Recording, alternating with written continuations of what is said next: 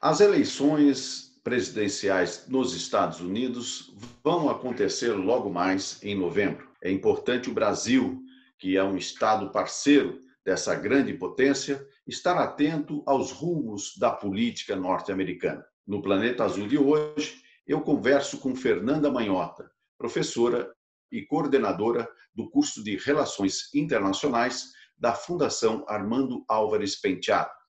Ela integra a Comissão de Relações Internacionais da OAB São Paulo e é uma especialista em política norte-americana. Bem-vinda ao Planeta Azul, Fernanda Manhota. Oi, Marco, uma alegria estar com vocês aqui no Planeta Azul, esse canal que a gente acompanha e que a gente sabe que é extremamente prestigiado. Então, é, muito obrigada pelo convite. Espero que a gente tenha aqui uma conversa produtiva e, claro, que a gente possa esclarecer aos nossos assinantes aqui do YouTube as dúvidas né, sobre essa corrida eleitoral tão importante de 2020. Fernanda, inevitável começarmos por um evento que está sendo muito aguardado no mundo todo, que são as eleições presidenciais nos Estados Unidos, agora em novembro. Hoje, como é que você está vendo esse panorama da conjuntura eleitoral nos Estados Unidos? Olha, Marco, esse ano, de fato, as eleições nos Estados Unidos nos reservam grandes surpresas, né? Isso porque elas têm sido descritas não só como a definição do próximo presidente dos Estados Unidos, o que é óbvio, mas também como a disputa, como resultado da disputa de duas narrativas que caracterizam, no fundo, duas Américas, né? Dois países que estão em permanente conflito e que têm levado a antagonismos muito significativos. Nós temos, de um lado, o presidente Donald Trump disputando a reeleição, ele que chegou a 2020 como um favorito, sem ter cometido grandes gafes em política externa, sem ter, tido cometido, sem ter cometido naquele primeiro momento nenhum é, grande arroubo em economia, e agora é, por outro lado, né, depois da pandemia, confrontado com uma série de dificuldades. Então, o presidente Trump, que tinha começado o ano de fato como um favorito, vai uh, agora vendo-se contra a parede na medida em que o desemprego aumenta, na medida em que os Estados Unidos chegam a quase 200 mil mortes pelo coronavírus, há um questionamento sobre a governança feita pelo seu é, partido e, e, o seu próprio governo em relação a isso.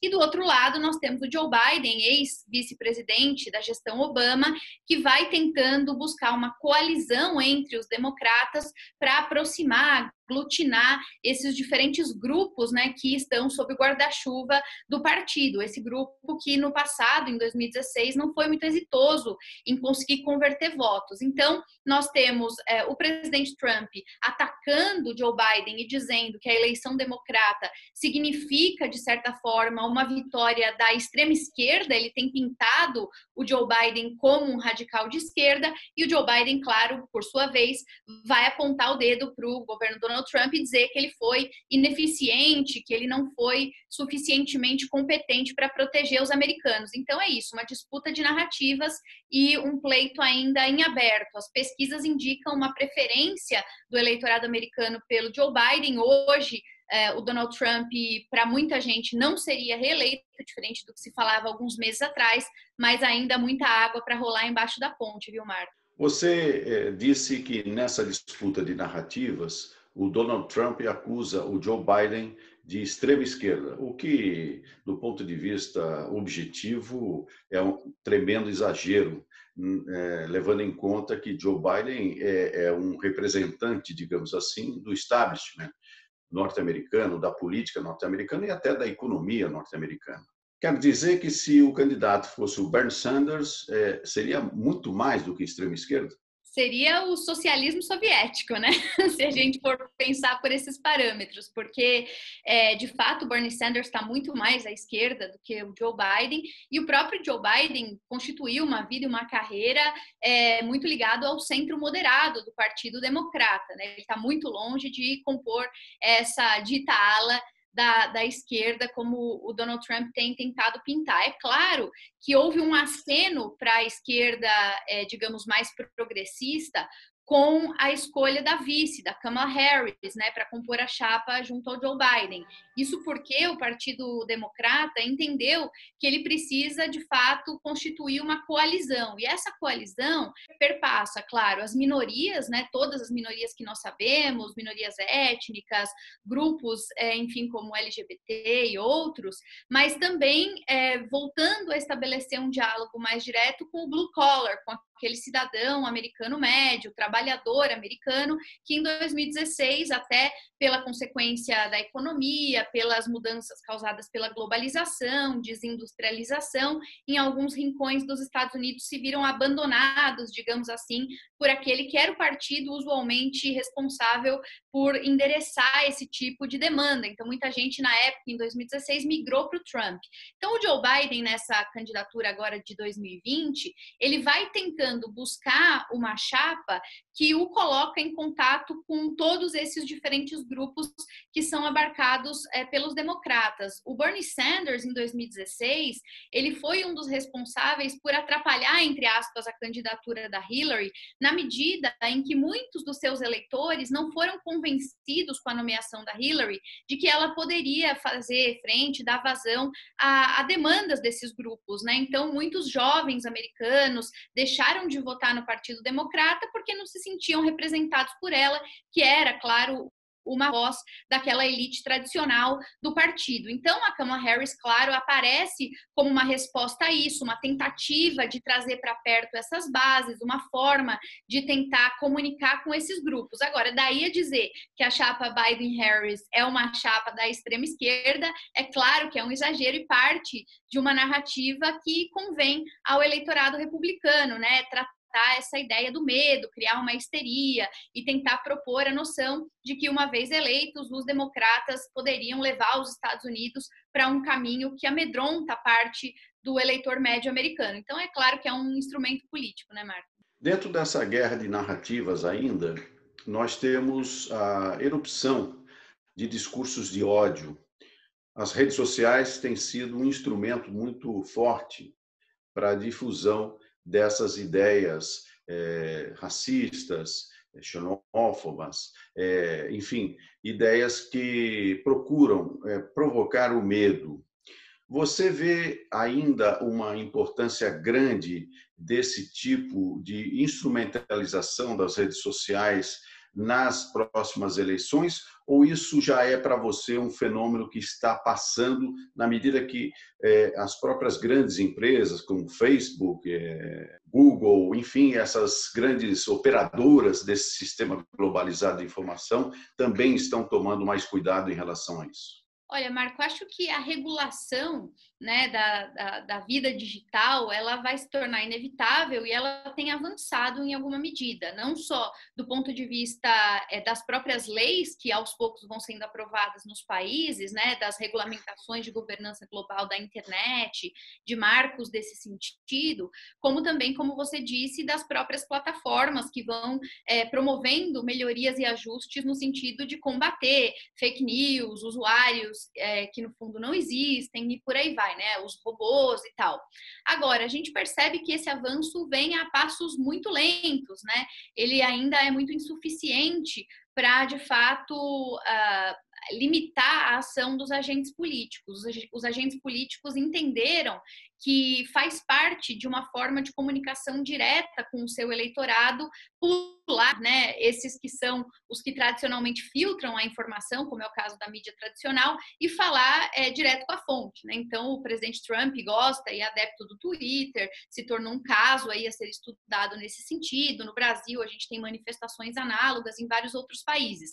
No fundo, é, essa comunicação política ela serve ao propósito de alimentar um tipo de mobilização de eleitorado que é tipicamente do populismo do século XXI, né? Esse populismo que cresce, que, que se consolida a partir dessas narrativas do eu versus o outro, né? Então, é isso que está por trás de toda essa base. É uma política que, como a gente tem chamado, é baseada né, numa lógica de ressentimento e de contraposição dos grupos, daqueles que se sentem preteridos pela estrutura representativa tradicional e que, portanto, vão buscar voz e vão se antagonizar ao que eles entendem que são as elites, essas elites encasteladas que se beneficiam é, dos processos políticos e que, de alguma forma, se sobrepõem dessa maneira. Então, nós temos visto que essas lideranças, e o Trump é um exemplo disso, elas crescem nas redes na medida em que utilizam esse mecanismo para dar a falsa sensação de que, por meio delas, por meio da sua própria ação, é, vai ser possível democratizar o acesso ao poder, como se as pessoas pudessem, então, se sentir vocalizadas do ponto de vista dos seus interesses a partir dessas lideranças, que vão se constituir como outsiders, como anti-establishment, né? E que, no final das contas, acabam tendo uma agenda meio dupla, porque, de um lado, precisam o tempo todo energizar suas bases com essas narrativas e, ao mesmo tempo, sabem que tem que fazer concessões, porque, afinal, de contas, a política ela pressupõe alianças que eles próprios criticam, né? Então, eu, eu diria que hoje a, as mídias sociais, as redes, as novas redes, elas ainda estão servindo a esse propósito e embora os avanços regulatórios estejam ocorrendo, eles ainda não são suficientes para drenar esse tipo é, de utilização, viu, Marco? Na narrativa, ou nessa guerra de narrativas, é possível a gente falar da existência de uma guerra híbrida, ou seja, uma guerra diferente daquela guerra clássica das armas de destruição, mas sim uma guerra cultural? Com certeza. É possível falar em guerra cultural ou guerra subjetiva, ideacional, porque no final do dia nós estamos falando sobre valores, crenças, visões de mundo e como cada um dos atores né, dentro do processo político, no caso americano, vão tentar se qualificar. Né? O presidente Trump, desde o início da sua primeira campanha, ele tenta se apresentar como um defensor do Ocidente, né? então, dos valores ocidentais que perpassam aí uma série de frentes. Né? Então, é, isso não é desprezível.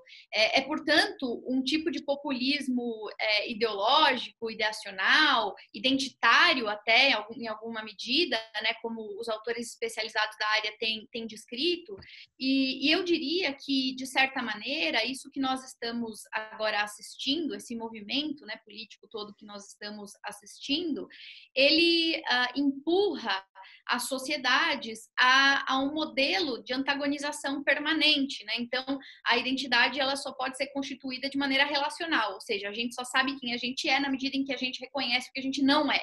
E esses grupos, eles o tempo todo tentam se apropriar né, desse tipo de, de recurso narrativo para é, mobilizar é, as pessoas e fazer com que as pessoas, então, se sintam é, representadas ou subrepresentadas. Então, sem dúvida nenhuma, nós estamos diante dessa fronteira, uma fronteira que não pode ser ignorada e que muitas vezes, inclusive, representa o gargalo, a dificuldade dos movimentos de oposição é, de, se, de, de, se posicionar. Né? No caso do Brasil, por exemplo, só para citar algo que está fora do espectro americano, é, nós temos aqui um grupo que é cada vez mais relevante, que é o grupo religioso dos evangélicos, por exemplo, e que não pode ser ignorado, porque na medida em que ele é ignorado pela própria oposição, ele não consegue, a oposição não consegue se mobilizar a contento, né, de forma a fazer frente a esse grupo. Nos Estados Unidos a mesma coisa, existem diversos grupos políticos que com o passar do tempo foram deixados de lado e que em algum momento se rebelaram contra esse sistema, né? Eu lembro de 2016 quando a Hillary falou uma frase que na época foi considerada muito infeliz e que gerou uma repercussão enorme para a campanha dela, quando ela se referiu aos eleitores do Donald Trump como um basket of deplorables, né? Então, como uma cesta de deploráveis, como um grupo de deploráveis, né? E isso porque ela estava dizendo que era esse pessoal ressentido, é, incomodado com, com as, as, desigualdades causadas pela globalização, desqualificados do ponto de vista intelectual. Então, a gente vai percebendo que no final do dia é sempre uma disputa em torno de uh, quem são as pessoas, de quais são as suas crenças e valores. É por isso que é tão complexo, é por isso que é tão profundo. Não se trata só de uma disputa em torno de interesses materiais objetivos, não é por poder político, não é por recursos econômicos apenas, né? tem por trás de tudo isso uma própria percepção identitária que, que tem moldado todos esses agentes e que tem sido utilizado como recurso retórico nesse sentido, Marco.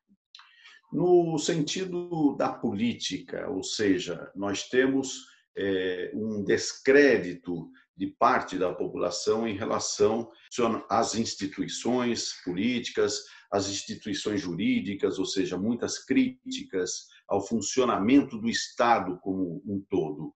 Como é que você vê o desdobramento disso? Estamos realmente correndo o risco de haver um desmoronamento da democracia no mundo? Olha, Marco, um desmoronamento eu, eu não diria necessariamente, mas pelo menos uma transformação, uma necessidade de renovação. O que uh, nós temos visto em diferentes partes né, do mundo é, como você disse, uma crise do sistema representativo tradicional e das instituições que usualmente eram as responsáveis por canalizar a voz da sociedade no âmbito político, como é o caso dos partidos, como é o caso das próprias estruturas do poder executivo, legislativo, judiciário. Né? Então, com o passar dos anos, o aumento da desigualdade em diferentes países, inclusive do mundo dito desenvolvido, foi, ah, de certa maneira, trazendo as pessoas a percepção de que elas não estavam, de fato, sendo representadas pelas ditas elites políticas. É, essas pessoas foram, com o passar dos anos, percebendo que, do ponto de vista da sua qualidade de vida, houve uma deterioração. No caso dos Estados Unidos, isso é gritante. Se a gente olha para a maioria dos dados desde os anos 70, é impressionante como vai havendo um declínio relativo, né? Então, em quase todas as frentes, o aumento da desigualdade, se a gente olha para o coeficiente de Gini, se a gente olha para o índice de felicidade da ONU, a mesma coisa, se a gente olha para a renda média, a mesma coisa, e mesmo em contextos em que às vezes os, os dados econômicos mais primários não revelam isso, quando a gente se debruça mais a fundo é o que aparece. Por exemplo, a gente vê em alguns momentos da história recente dos Estados Unidos que o desemprego, é, até antes, obviamente, da crise do coronavírus, estava em relativo controle, né? Os Estados Unidos chegaram a desfrutar no começo de 2020 de um período de pleno emprego. Agora, quando a gente olha para a realidade desse cidadão e quando a gente tem contato com esse cidadão, muitas vezes o dado não é capaz de nos mostrar que o cidadão, embora esteja empregado, ele entende que ele está em uma condição inferior ao que ele já viveu no passado. Ele tinha um emprego em, em tempo integral, agora ele tem um part-time job ou um subemprego. Então, do ponto de vista frio, da metodologia de uma pesquisa econômica, ele tecnicamente está empregado. Agora, do ponto de vista da sua própria percepção em relação à sua realidade, ele está em um declínio constante, ele está cada dia pior. Então, eu diria que essas dificuldades né, que o sistema é, econômico e que as mudanças estruturais e conjunturais foram trazendo, encurralaram os indivíduos e fizeram com que os indivíduos, em boa parte do mundo, forem, fossem percebendo que eles não estão tão satisfeitos assim. E isso levou esses indivíduos indivíduos a se rebelar contra essas estruturas tradicionais de representação. Então, é, não diria que é o fim da democracia, mas é pelo menos um momento de repensar como as estruturas é, políticas devem estabelecer esse contato mais direto com a sociedade e como elas podem se reinventar, buscando também uma preservação dessas é, figuras que são oportunistas, né? A gente estava falando sobre justamente a, questão do, do populismo, do novo populismo, desse populismo que se apropria da narrativa do eu e do outro, que vai justamente crescer em relação à ideia de que precisa combater uma elite e tal, aquela ideia de, de, menos Brasília, mais Brasil aqui que a gente conhece. Nos Estados Unidos também tem essa narrativa, né? Que o Trump falou muito ao longo de todo o seu governo, que ele queria drenar o pântano que é Washington. Então, eu diria que é, é um momento muito crítico e que a própria crise da democracia ela vem com novos contornos, né? A gente tem uma série de autores que têm pesquisado sobre isso, vários livros que foram publicados nos últimos anos. Um dos mais conhecidos e emblemáticos dos professores lá de Harvard né, que vai falar como morrem as democracias, e a gente vai se dando conta que a própria crise democrática, ela não vem necessariamente acompanhada dos sintomas que a gente estava acostumado a reconhecer. Não precisa ter um golpe, não precisa ter uma sucessão de transição política de um grupo que substitui outro. Muitas vezes, é, esse processo de corroer por dentro as instituições e de promover uma guerra reputacional, ou seja, de colocar né, diante da sociedade um ponto de interrogação sobre até que, até que medida se pode confiar nas instituições, isso já representa uma crise democrática. Né? Então, é tudo muito novo, tudo muito diferente, e as respostas, infelizmente, nós ainda não temos do que fazer com isso. Voltando às eleições nos Estados Unidos, esse cenário atual da pandemia trouxe seguramente prejuízos, eh, pelo menos imediatos, para a candidatura de Donald Trump. Isso não significa que necessariamente ele vai ser derrotado nas eleições. Você acredita que, do ponto de vista do Partido Democrata, é, essas lideranças democratas estão sabendo lidar com a situação para justamente enfrentar um momento tão novo para o Trump quanto é novo também para eles? Olha, Marco, o movimento que foi feito na Convenção Nacional Democrata, que oficializou o nome do Joe Biden, sinalizou que o partido vai apostar em uma estratégia eleitoral um pouco diferente do que eles mesmos fizeram em 2016. Então, a busca por é, reatrair, como a gente falava lá no início, esses grupos tradicionais, os blue collars, trabalhadores, apostar em uma plataforma de campanha muito focada em aspectos econômicos, o que é típico dos democratas em outros momentos, e fazer isso sem esquecer dessa questão identitária dos grupos, das minorias que usualmente também são associados ao partido, representa uma, uma, uma própria renovação é, nesse sentido. A Kamala Harris também é uma liderança desse, dessa nova geração, desses novos quadros e tudo isso. Então, é de forma geral, dá para perceber um movimento articulado de resposta dos democratas. As pesquisas até o momento sinalizam que isso foi bem recebido pelo eleitor norte-americano, né? Tanto em relação à nomeação da Kamala Harris quanto é, da própria nomeação do Biden. Nós temos acompanhado as pesquisas é, por estado, né?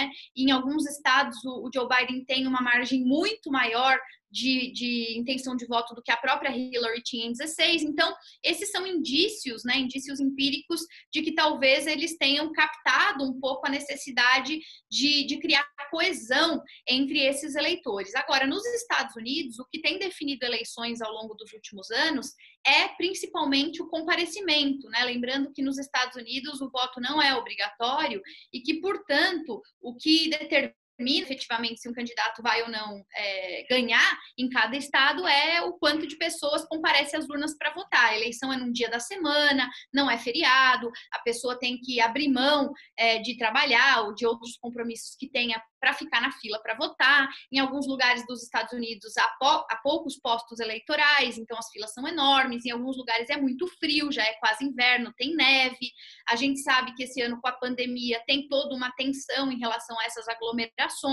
Muita gente prefere votar pelos correios e aí tem todo um debate que envolve o Trump também sobre o voto pelos correios, né? Então, eu diria que os democratas fizeram a lição de casa. Eles foram olhar para o que erraram em 2016 e tentar buscar uma alternativa nesse sentido. Agora, se efetivamente isso vai dar resultado, depende do quanto eles conseguem energizar o eleitorado para que esse eleitorado não só compre a plataforma democrata, mas se sinta suficientemente motivado para no dia das eleições e as urnas. Se eles uh, declararem intenção no Joe Biden, mas não forem votar, como aconteceu em 2016 com a Hillary, isso não vai ser suficiente. E a gente sabe que historicamente o eleitor é, democrata ele tende a comparecer menos do que o eleitor republicano.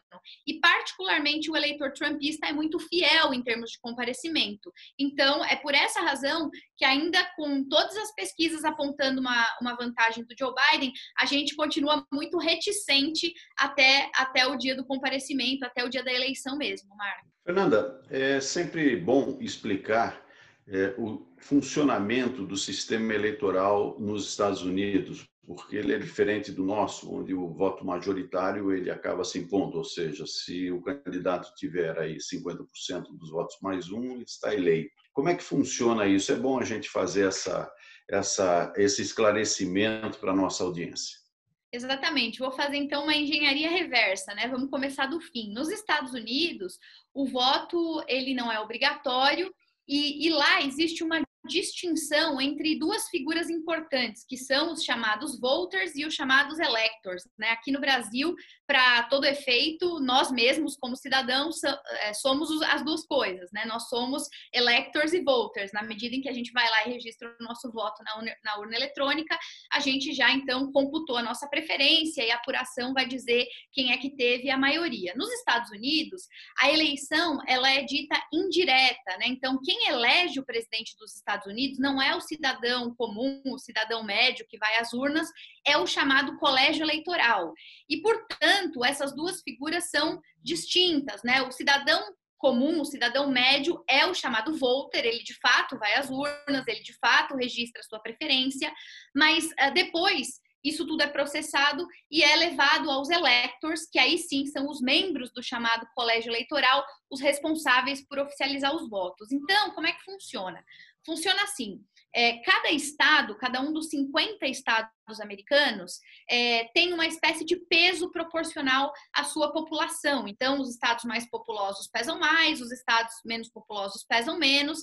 Cada um deles é, tem aí um número, um número mágico que é proporcional à sua população. No fundo, é a mesma divisão que se faz na representação do Congresso americano. Se a gente pensar, o Congresso americano é composto por 538 membros, né, somando a Câmara dos Representantes e o Senado, e esses mesmos 538, né, o número 538, compõe também o chamado Colégio Eleitoral. Então, o Colégio Eleitoral é essa figura abstrata composta por 538 membros, que por sua vez são distribuídos em 50 estados, a depender do peso populacional de cada estado. É claro que esses números, eles se atualizam de tempos em tempos a partir do censo. Tem estados que crescem, então pesam mais, tem estados que diminuem, então pesam menos, mas de uma forma geral, eles sempre compõem o número 538 no final.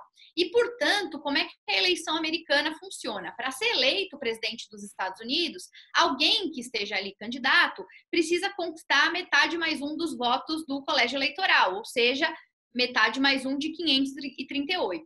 O que significa que o número mágico para se eleger por lá é ter pelo menos 270 votos no colégio eleitoral. Precisa alcançar 270. E como é que faz para alcançar o tal número 270, né? Você precisa vencer nos estados onde você consiga ir somando essa quantidade de cadeiras. Eu brinco com os meus alunos e digo que é quase uma experiência de apuração de escola de samba, porque no final do dia, o candidato à presidência dos Estados Unidos, ele não está disputando uma eleição nacional, ele está disputando 50 pequenas eleições em cada um dos estados. Então, cada estado pesa um tanto dentro desses 538, ele precisa. E aí, no final do dia, quando acontece a apuração, a gente vai ter um resultado ali, um resultado por maioria, igual acontece no Brasil. Ah, então aqui no estado da Califórnia, por acaso, o Joe Biden teve 80% dos votos, o Donald Trump teve 20% dos votos.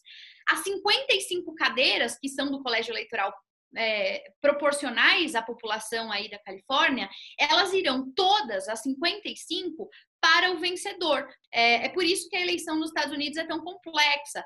Não basta é, você disputar um concurso de popularidade, não ganha necessariamente quem teve mais votos em termos nacionais, ganha quem conseguiu alcançar os votos do colégio. E aí, só para concluir, é por isso, inclusive, que muitas vezes o eleitor aqui brasileiro, o cidadão brasileiro, não consegue entender por que, que acontecem coisas como em 2016. A Hillary teve quase 4 milhões de votos a mais do que o Trump e ainda assim perdeu as eleições. Lá não tem a ver com o sistema de votação direto, precisa ganhar e precisa ganhar nos lugares específicos. Lembrando que os únicos dois estados em que não vigora esse sistema de winner takes it all que eu falei são uh, os estados de Maine e Nebraska, lá é um pouco diferente, mas os outros 48 são assim. Então, Marco, é um sistema muito complexo e que envolve diferentes etapas. Eu estou aqui só tentando dar uma resumida geral para o nosso ouvinte aí, nosso telespectador. Fernanda, pegando um gancho até no título do seu livro, os Estados Unidos hoje se transformaram, hoje já há muito tempo são uma superpotência, é, mas como é que está esta relação da política externa dos Estados Unidos em relação ao mundo sob Donald Trump? Olha, Marco, a política externa do Trump, ela ficou conhecida e várias pessoas usaram essa expressão como a política do withdraw, né? A política da retirada, do abandono, da saída, né? Isso porque o presidente Trump propôs um movimento de ruptura em relação a alguns padrões de longo prazo que eram considerados parte da grande estratégia de, de inserção internacional dos Estados Unidos. Desde os anos 40, né, quando terminou a Segunda Guerra Mundial, os Estados Unidos emergiram como uma superpotência e eles decidiram imprimir um tipo de liderança muito particular. Eles decidiram se consolidar como uma hegemonia, não só fazendo uso de recursos da força, como já sempre havia sido feito, mas também buscando construir uma ordem internacional, dita ordem, a ordem internacional liberal, que define regras, normas, procedimentos, padrões de relacionamentos, instituições que foram concebidas à imagem e semelhança dos próprios norte-americanos. Então, a ideia dos americanos era, de certa forma, funcionar como um paymaster do sistema internacional, funcionar como uma espécie de polícia do mundo, e ao mesmo tempo em que eles é, teriam que lidar com os gastos, com os custos disso, eles se beneficiariam dos fato, do fato de que eles são o, os donos do campo, os donos da bola, né? Então, eles estariam sempre na vanguarda de determinar as regras do jogo. E de lá para cá, por mais que tenha havido diferentes governos, diferentes orientações políticas e tal, esse sempre foi um padrão é, mais ou menos mantido em todas as gestões, né? Então, a política externa dos Estados Unidos era uma política externa que oscilava em objetivos, oscilava em, em termos de ajuste, de tom, de intensidade, etc., mas continuava preservando essa preocupação em ver os Estados Unidos é, como liderança internacional a partir da manutenção dessas estruturas multilaterais e, e da ordem internacional liberal como um todo. O Donald Trump ele apareceu nesse jogo é, em questão como um grande crítico desse modelo, né? Então, não só ele imprimiu características muito específicas à política externa americana, um viés muito contábil dessa política externa, uma preocupação em usar mecanismos econômicos para fazer pressão, uma visão cética da realidade é, multilateral e tudo isso, mas ele apareceu, antes de tudo, como um crítico desse estilo de liderança dos Estados Unidos. Então, a, a política é a política do withdraw, do abandono, da retirada, porque ele decidiu basicamente desengajar os Estados Unidos desse movimento.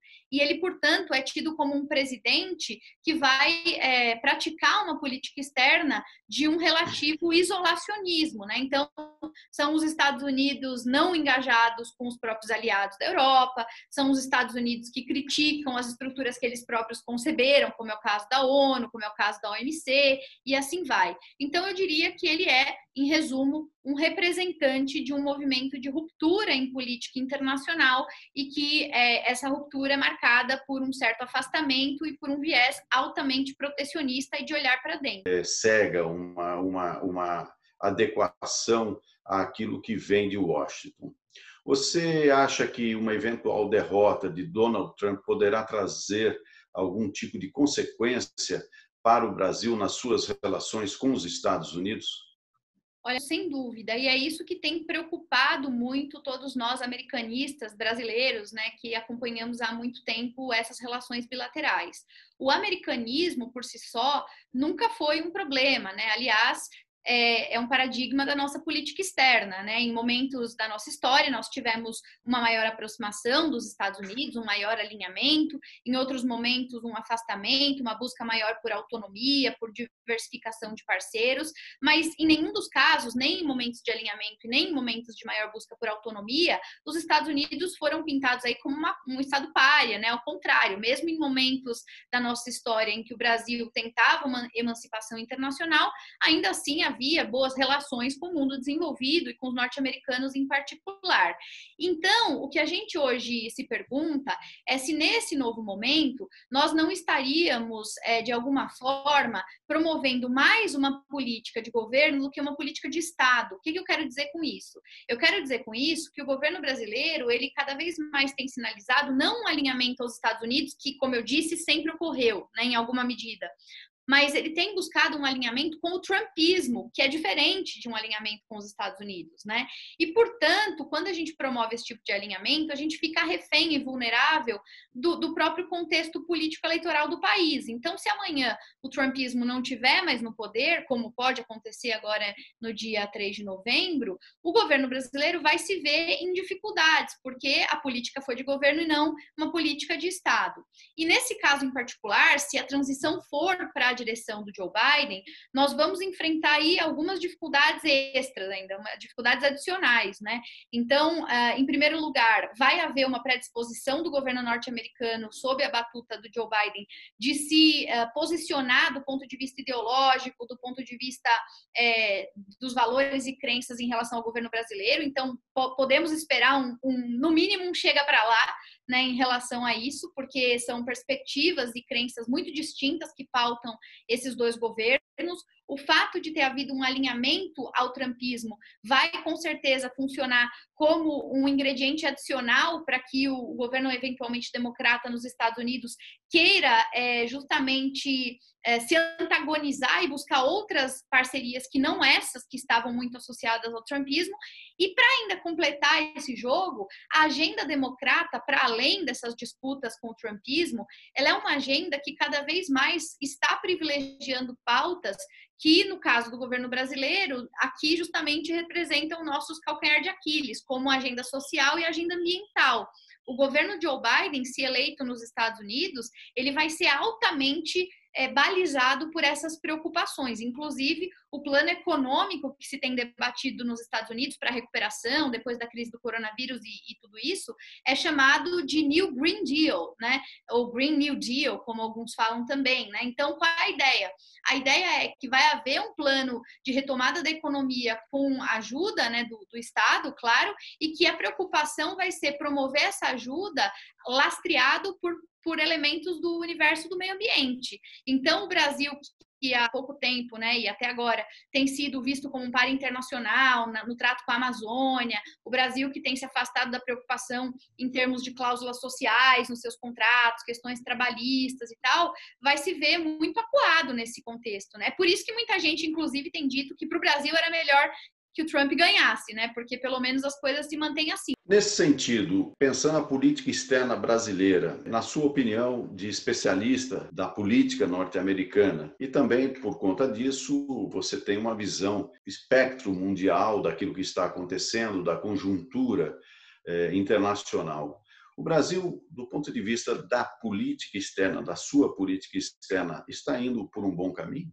Olha, Marco, a, a nossa avó, né, que em geral, em geral é muito, as avós são muito sábias, elas sempre diziam para qualquer um de nós que nunca se deve apostar todas as fichas num único lugar ou colocar todos os ovos numa mesma cesta. E isso não tem a ver com esse governo, com outro governo, tem a ver com qualquer governo, né? A minha perspectiva de estudos mostra que os governos eh, mais estáveis, os governos que foram mais exitosos em agenda de política externa, foram os governos que buscaram por uma estratégia de diversificação, até porque isso implica, em alguma medida, em gerenciar a exposição ao risco, né? A gente não pode se associar unilateralmente com um parceiro e, mais do que isso, com um grupo político que está ligado àquela realidade de um outro país, porque isso nos coloca em uma posição de extrema vulnerabilidade. Qualquer pequena mudança dessa conjuntura pode implicar em prejuízos estruturais muito graves. Então, é, o que eu entendo em termos de política externa e de política externa brasileira é que o Brasil deveria, é, de certa maneira, adotar um certo pragmatismo nesse campo e diversificar os parceiros de acordo com os nossos interesses estratégicos. Então, antagonizar os Estados Unidos não é bom, mas também antagonizar a China não é bom. E abandonar ah, o mundo árabe, como no começo desse governo quase foi feito, também não é bom, né? Quer dizer, existem vários setores da nossa economia, vários grupos políticos que, que estabelecem laços e que precisam ser contemplados nesse jogo de barganha e de disputa. Então, a melhor política externa, na minha opinião, é a política externa que pragmaticamente olha para os interesses do Brasil, né, do Brasil como um Estado, e que busca diversificar as suas parcerias, sem é, apostar em animosidades gratuitas e muitas vezes ideológicas, porque isso nos coloca em maus lençóis no longo prazo. Né? Nesse sentido, acho que nós temos ainda muito que fazer e parte das críticas que o Brasil tem sofrido nos últimos anos é, tem a ver com escolhas equivocadas nesse campo. No Planeta Azul, eu conversei com Fernanda Manhota, professora e coordenadora do curso de Relações Internacionais da Fundação Armando Álvares Penteado. Ela integra a Comissão de Relações Internacionais da OAB São Paulo e é especialista em política norte-americana. Muito obrigado pela sua participação no Planeta Azul, Fernanda Manhota. Marco, muito obrigada pelo convite. Eu permaneço à disposição para novas conversas, né? Ainda tem muito que acontecer até as eleições e foi uma alegria compartilhar com vocês aqui alguns desses conhecimentos e dessas informações sobre a eleição. Espero que todos fiquem bem e continuem nos acompanhando aqui no Planeta Azul.